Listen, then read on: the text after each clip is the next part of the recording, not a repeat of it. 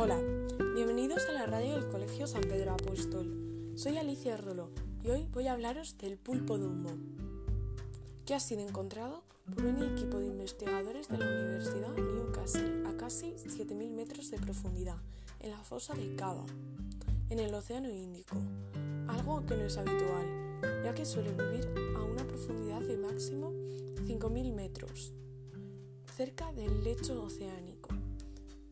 Característico animal es un cefalópodo conocido como pulpo dumbo, ya que sus aletas, situadas encima de sus ojos, son parecidas a las orejas del famoso elefante de Walt Disney.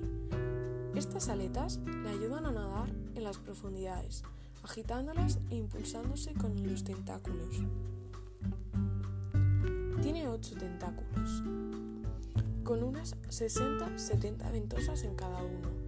Su cuerpo, de unos 20 centímetros de largo, es blando y algo gelatinoso y está preparado para soportar las altas presiones que supone vivir a semejante profundidad. Respecto a su alimentación, estos pulpos son los únicos que se tragan enteras a sus presas, que son gusanos y pequeños crustáceos, en lugar de triturarlas y morderlas.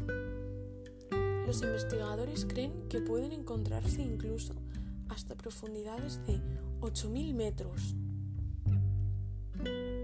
Espero que os haya gustado esta noticia. Nos vemos en el próximo podcast. Adiós.